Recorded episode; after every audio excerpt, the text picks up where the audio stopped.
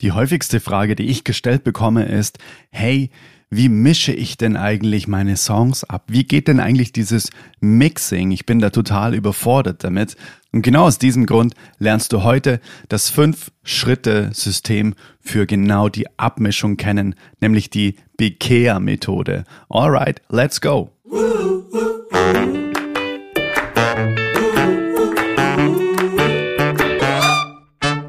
Mein Name ist Adrian von Tonstudio für Frauen.de und ich mache höchstwahrscheinlich auch wie du Musik. Zudem helfe ich Sängerinnen, Songwriterinnen dabei, ihre Songs so gut klingen zu lassen, dass sie im Radio laufen könnten. Und zwar von zu Hause aus, selbstbestimmt und eben unabhängig und das Ganze noch mit günstigem Equipment.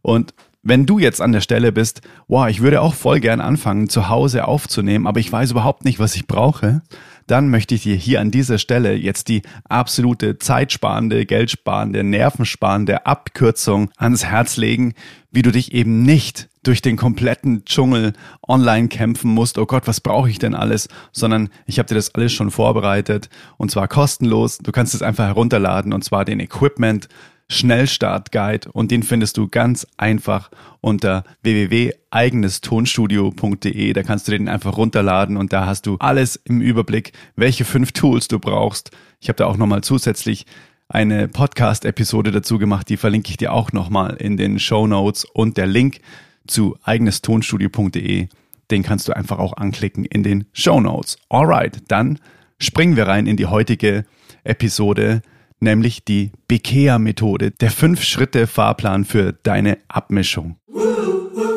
Ein Freund von mir hat mich letztens angerufen und hat gesagt, hey, wow, ein Song von mir wurde tatsächlich in den Charts gelistet, also ein Song, den er selbst geschrieben hat. Und es ist natürlich schon echt richtig, richtig krass. Äh, ja, er ist einfach ein ganz, ganz toller Songwriter und ich hatte die große Ehre, mit ihm auch schon ganz, ganz viele Songs schreiben zu dürfen. Und was uns beide total unterscheidet, ist die Art und Weise, wie wir Songs schreiben, wie wir rangehen an, an das Songwriting. Ja, bei mir ist es so, es kommt alles sehr, sehr intuitiv und auch verstreut.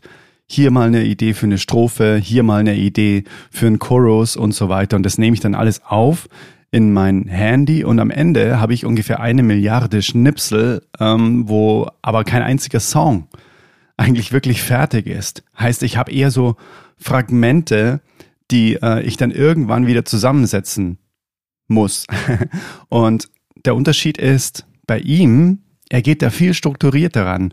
Und ja, wenn er eine Idee hat, er hat da eine Tabelle dafür. Also wirklich komplett rational eigentlich an sowas Emotionales wie Musik ranzugehen, finde ich einfach sehr, sehr spannend. Am Anfang konnte ich damit gar nichts anfangen, aber als ich gemerkt habe, wie viele emotionale Songs er auch schreibt damit, hat mir gezeigt, boah, krass, nur weil man etwas systematisiert, heißt noch lang nicht, dass es am Ende nicht emotional sein kann oder nicht kreativ sein kann. Und das war für mich echt auch so ein Switch im Kopf, so ein Game Changer, weil er hatte einfach nur sich oben eine Tabelle gemacht, erste Strophe, Chorus, zweite Strophe und hat alles abgehakt, was bei seiner Idee schon für sein Verständnis fertig war.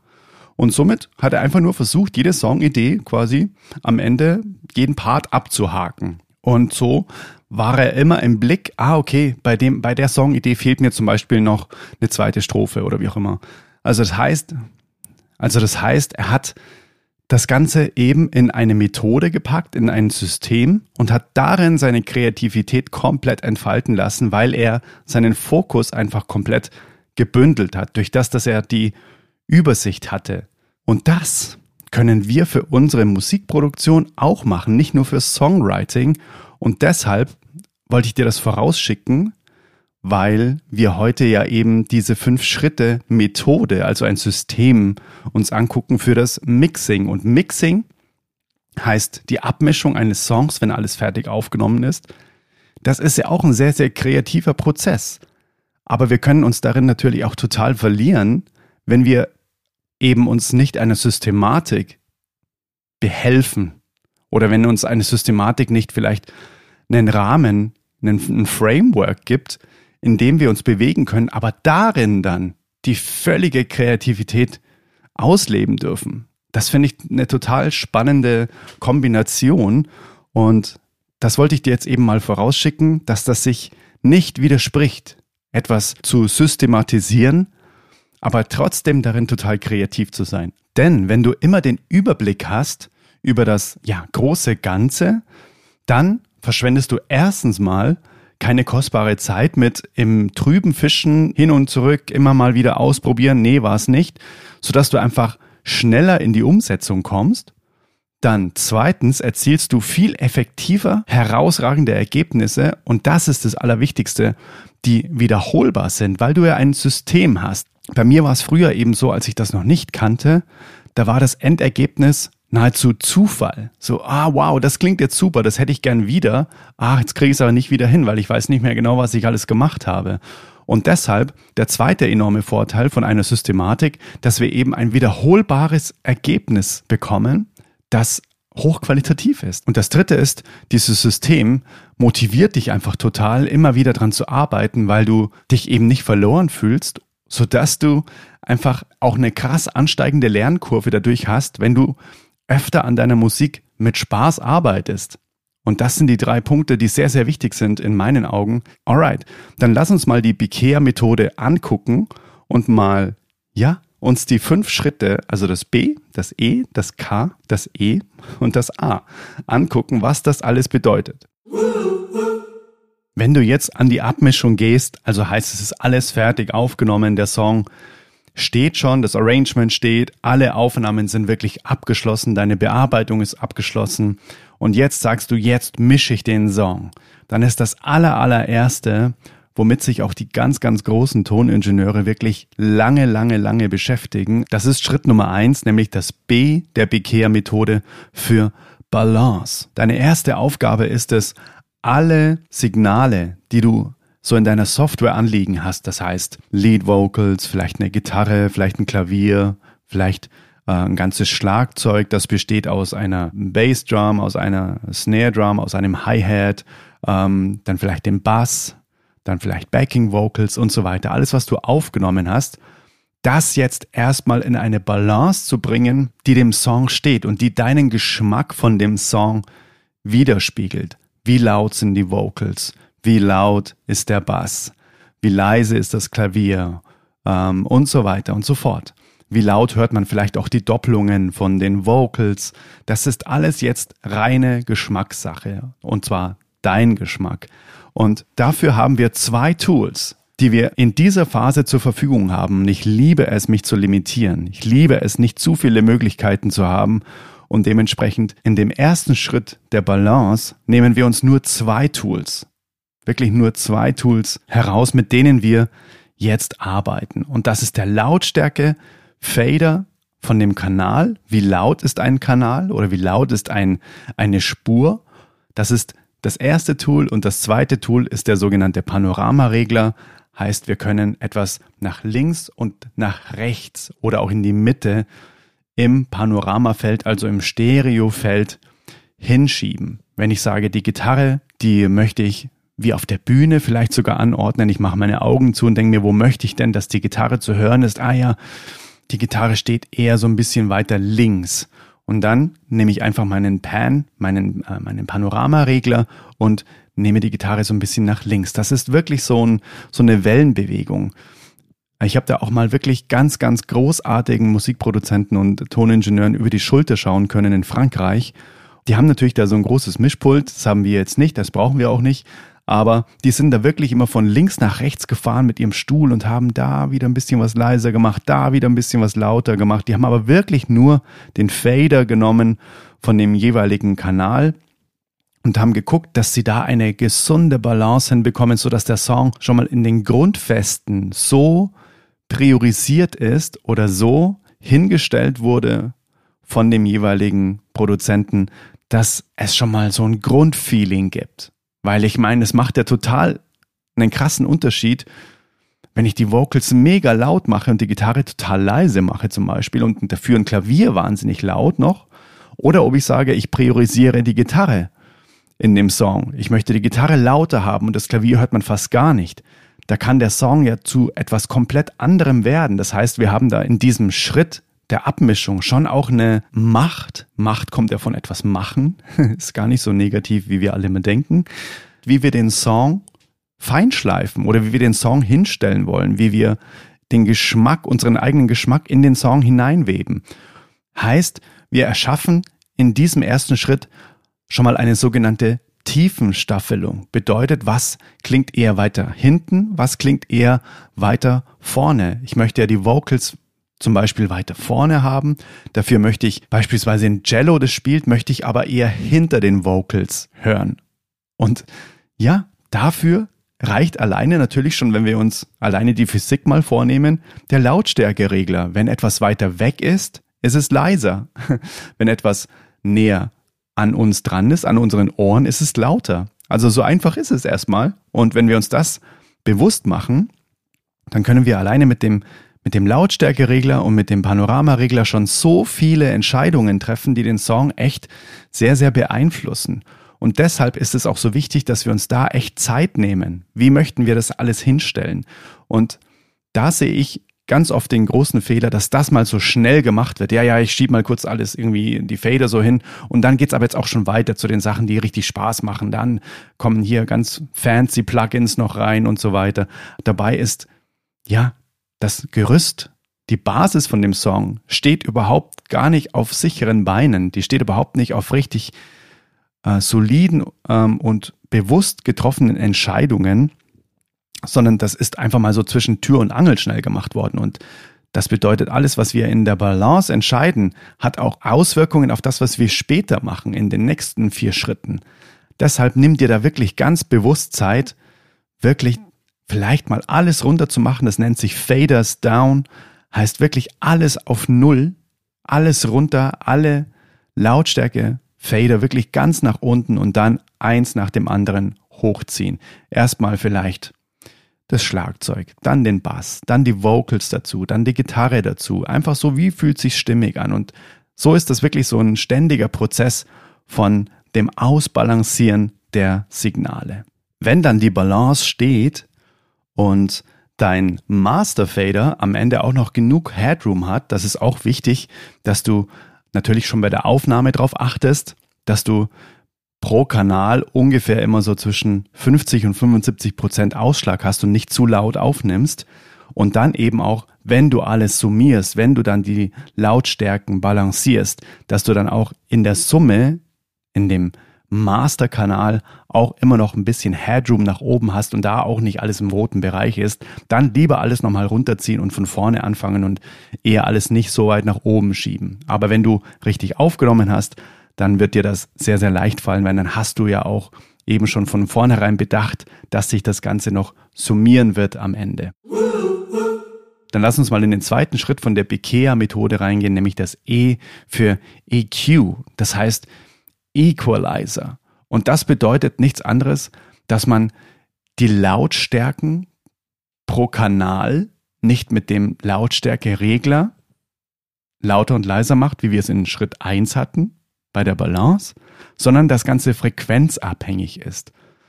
Heißt, wir können da zum Beispiel Frequenzen in den Höhen oder in den Tiefen abschneiden zum Beispiel bei einer Akustikgitarre, da brauchen wir zum Beispiel die ganz, ganz tiefen Tiefen, brauchen wir nicht. Deswegen schneiden wir das zum Beispiel ab. Oder wir können neben dem Abschneiden, können wir im, mit dem Equalizer ja, Störfrequenzen absenken. Heißt, der Raum hat vielleicht eine komische Überbetonung bei den Vocals. Da können wir dann danach suchen und sagen, okay, nur diese Frequenz, zum Beispiel bei 250 Hertz, die klingt so nach Gießkanne, die senke ich so ein bisschen ab in einem, in einer Spur, in einem Kanal. Also das ist wirklich das frequenzabhängige lauter und leiser machen und nicht die ganze Spur wie eben mit dem Lautstärkeregler der Spur. Dann können wir natürlich auch nützliche Frequenzen, also die dem Signal ganz gut stehen, können wir vielleicht noch betonen, also anheben. Und dann können wir noch Platz schaffen, sodass eben jede Spur ja ihre Stärken, sage ich mal, präsentiert und die Frequenzen in einer Spur, die man vielleicht gar nicht braucht oder die man gar nicht hört oder die vielleicht ein anderes Instrument übernehmen soll, die kann man dann eben auch wieder absenken. Das ist wirklich so ein so ein, äh, ja, so ein Balance-Spiel auch wieder in den Frequenzen. Also das Piano braucht eher so ein bisschen Mitten. Dafür brauchen die Backing Vocals in den Mitten eben nichts, weil sonst würden sich diese Frequenzen vielleicht sogar ein bisschen im Weg stehen und so weiter. Aber das ist alles eine Erfahrungssache und ein Ausprobieren. Ich würde immer anfangen mit alleine nur beschneiden. Heißt wirklich nur unten die Tiefen wegschneiden in den Kanälen, wo ich es nicht brauche.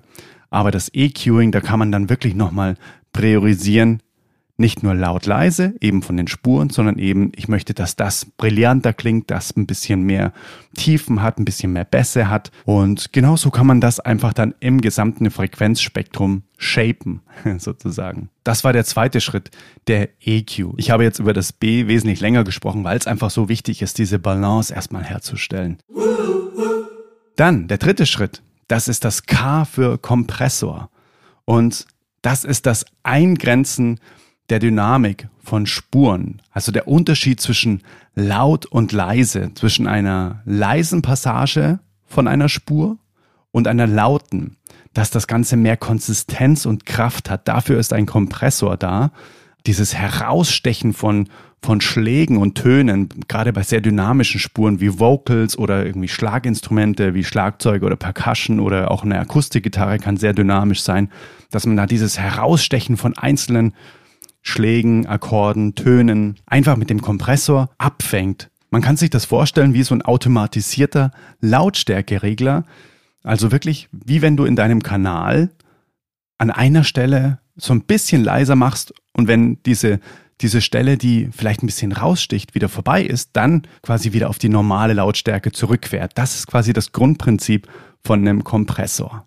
Wenn wir also jetzt die Balance haben, wir haben im Frequenzspektrum für Transparenz gesorgt mit dem EQ. Wir haben in der Dynamik die jeweils adäquaten Spuren, die es auch braucht und die vielleicht sehr dynamisch sind, in der Dynamik begrenzt mit dem Kompressor. Dann kommt jetzt der vierte Schritt, nämlich das E von der Bekehr-Methode, also das zweite E für Effekte. Und das verleiht dem Mix nochmal Tiefe und Breite und verstärkt eben das Gefühl von nah und fern, was ich dir vorher schon mal mit der Tiefenstaffelung erzählt habe, in Schritt eins mit Lautstärke. Das können wir jetzt auch nochmal zum Beispiel mit Raumanteilen machen. Heißt, wenn wir Hall hinzufügen, und das ist auch ein Fehler, den ich sehr, sehr oft sehe, dass viel zu viel Hall auf den Lead Vocals sind, weil was bedeutet Hall? Also wenn viel Hall irgendwo drauf ist, bedeutet das erstmal, dass der Raumanteil hoch ist im Gegensatz zu dem Direktsignal und wenn du dir das einfach mal vorstellst, du stehst in der Kirche und jemand steht direkt vor dir, dann hörst du ja ganz laut das, was direkt aus dem Mund kommt, wenn er mit dir redet. Und dann erst viel später und viel leiser auch den Raumanteil. Je weiter diese Person von dir weggeht, desto leiser wird das, was direkt aus dem Mund kommt und desto, desto prominenter wird dann auch der Raumanteil. Heißt, es entfernt sich von dir. Und je mehr Hall wir irgendwo drauf tun, desto weiter entfernen wir ja quasi das Signal von der Zuhörerin. Und das müssen wir uns echt bewusst machen, weil die, der, der größte Fehler ist einfach auf den Lead Vocals zu viel Hall zu haben, aber trotzdem zu wollen, dass die Lead Vocals weit vorne stehen. Das ist quasi ein Widerspruch. Das sollten wir uns auf jeden Fall immer bewusst machen. Diese Effekte können sein eben Hall, also Reverb, dann ein Delay, das kennst du bestimmt auch, wenn es so hey, hey, hey, hey, hey. Das ist quasi ein Delay oder auch ein Chorus, das sind verschiedene Modulationseffekte, die das Ganze nochmal breiter machen, von, von links nach rechts wandern lassen vielleicht auch. Das sind so Effekte, die man einfach dann in diesem Schritt super nochmal zur Verstärkung der Tiefenstaffelung verwenden kann. Und der letzte Schritt, das A der Bekehr-Methode, das ist das Automatisieren, die Automation. Und das erzeugt nochmal richtig Spannung und Abwechslung, weil bis dato hatten wir ja quasi einen statischen Mix. Heißt, wenn ich auf Play drücke und es kommt der erste Ton und ich spiele den Song ab, dann tut sich ja quasi über die Zeitleiste hinweg nichts. Es bleibt alles so, wie ich es eingestellt habe, bis zum letzten Schlag. Und das können wir jetzt ändern. Wichtig dafür ist eben, dass die ersten vier Schritte wirklich schon so abgeschlossen sind, dass wir total happy damit sind, dass die Balance stimmt, dass wir mit dem EQ gut gearbeitet haben, dass alles von dem Kompressor richtig gut eingestellt ist, dass wirklich auch die richtigen Sachen in der Dynamik bearbeitet werden oder in der Dynamik begrenzt werden, dass die Effekte geschmackvoll eingesetzt sind, dass wir uns bewusst gemacht haben, wie möchten wir die Effekte zu was möchten wir die Effekte einsetzen, um was zu verstärken. Und dann können wir eben in den Bällepark springen und sagen, so, jetzt geben wir dem Ganzen nochmal so eine Dynamik. Hinten soll der Hall vielleicht ein bisschen mehr werden, dann in der Strophe weniger. Und dann möchte ich, dass die, ähm, die Backing Vocals am Ende äh, in dem Chorus vielleicht nochmal lauter werden, dann kann ich das hochziehen, einfach nur an dieser einen Stelle und dann wird das Ganze eben zum dynamischen Mix. Das ist wirklich der aller, allerletzte Schritt und ein großartiger Toningenieur, der leider schon äh, verstorben ist, aber der ganz, ganz großartige Sachen gemacht hat, von Frank Sinatra über Michael Bublé und so weiter, die ganzen richtig schwierigen Musikstile, weil einfach ganz viel passiert mit Bläsern und so weiter. Er hat gemeint, wenn ich dir nur einen einzigen Tipp geben darf, dann write your faders. Also wirklich schreibe deine Automation.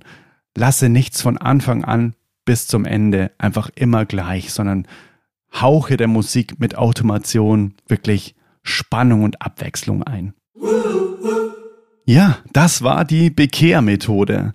Was du dir aus dieser Episode mitnehmen kannst, ist, dass es kein Widerspruch ist, wenn man Kreativität in ein System packt. Und das habe ich dir auch schon eben am Beispiel von dem Songwriting-Freund von mir erzählt. Und das soll dich eben auch ermutigen, das auch mal auszuprobieren, sowohl mit einer kompletten Musikproduktion, mit der Verbam-Methode, die ich in Episode 5 erklärt habe und heute eben die Bekehr-Methode explizit nochmal für die Abmischung. Ich fasse hier einfach nochmal zusammen, wie diese Bekehr-Methode zusammengesetzt ist. Also das erste B steht für Balance. Wirklich mit dem Lautstärkeregler, mit dem Panoramaregler erstmal einen Grundsound hinschieben, sodass wirklich alles schon mal so gut zueinander passt, dass alles in der Lautstärke zueinander so ist, dass man einfach Spaß hat beim Hören. Dann der zweite Schritt, das E, das EQ, da bearbeiten wir dann die einzelnen Frequenzen der Spuren, sodass sie sich gegenseitig ergänzen und einfach auch dann insgesamt für Transparenz sorgen. Dann das K steht für Kompressor, das ist die Dynamikbearbeitung, Signale, die ein bisschen rausspringen aus dem Mix, die können wir damit einfach einfangen und somit den ganzen Mix druckvoller und konsistenter machen. Dann das E, das zweite E steht für Effekte, um die Tiefenstaffelung nochmal zu betonen. Also was ist vorne, was ist hinten, was ist ein bisschen breiter, was ist ein bisschen schmäler. Das können wir alles in der Effektsektion machen, die als vierten Schritt angedacht ist in dieser Bekehr-Methode. Und dann als letzten Schritt das A für Automation heißt, da hauchen wir dem Mix nochmal eine Dynamik ein, eine Spannung ein, insofern als dass wir eben nicht alles von Anfang an lassen, wie es ist, jeden Fader, jede Einstellung so lassen, wie es eingestellt war, sondern wirklich das partiell ändern. Ach, hier möchte ich ein bisschen was lauter haben, da hinten möchte ich, dass das Schlagzeug vielleicht noch sogar ein bisschen lauter wird, einfach als Dynamik, Unterstützung. Das können wir dann eben in dem letzten Schritt machen. Dafür müssen aber die ersten vier Schritte wirklich mit ganz viel Bewusstsein abgehakt sein, so dass man sagt, so könnte ich es eigentlich schon lassen und jetzt setze ich dem Ganzen nochmal das i-Tüpfelchen auf. Alright, das war die Bekehr-Methode. Ich hoffe, dass dir diese Systematik schon mal weitergeholfen hat und einfach auch nochmal in deinem Mindset für Transparenz gesorgt hat. Ah, okay, cool. Ich probiere das einfach mal aus. Da bin ich nicht so lost, wie wenn ich einfach nur anfange, rumschraube und gar nicht genau weiß, was ich mache. Also das soll dir wirklich helfen, eben ein Navigationssystem zu haben für deinen Mix und probier es super gerne aus. Lass mich gerne auch wissen, ob dir diese Episode geholfen hat. Und dann würde ich mich total freuen, wenn wir uns in der Facebook-Gruppe wiedersehen. Den Link findest du auch in den Show Notes. Und du findest ebenfalls den Link in den Show Notes zu dem Equipment Guide. Und dann, wenn du diese beiden Methoden lernen möchtest, die Verbam-Methode und die Bekehr-Methode, und das am Beispiel von GarageBand auf dem Mac, dann lade ich dich hiermit herzlich ein, dich auf die Warteliste einzutragen von meinem Premium GarageBand Kurs, der wirklich nur ein paar Mal im Jahr geöffnet wird. Und darin lernst du eben anhand von GarageBand genau die Umsetzung von diesen beiden Methoden, hast alle zwei Wochen Fragen- und Antwortrunden, Meetings mit mir, wo wir über Zoom dann gemeinsam in der Gruppe einfach uns austauschen, deine Fragen beantworten. Trage dich hierfür, wenn du da Bock drauf hast, wenn du sagst, boah, das ist genau das, was ich brauche, dann trage dich super gerne kostenlos und total unverbindlich in die Warteliste ein unter songsaufnehmen.de. Auch den Link findest du natürlich in den Show Notes. Und jetzt wünsche ich dir ganz viel Spaß mit dem Ausprobieren dieser Bekehr-Methode und auch der Verbamm-Methode aus Folge 5 und alle Links in den Show Notes. Jetzt wünsche ich dir noch einen super, super bewussten, schönen Tag mit vielleicht auch viel Musik und lass es dir gut gehen. Wir hören uns in der nächsten Episode wieder. Let it flow, let it grow. Dein Adrian von Tonstudio für Frauen.de.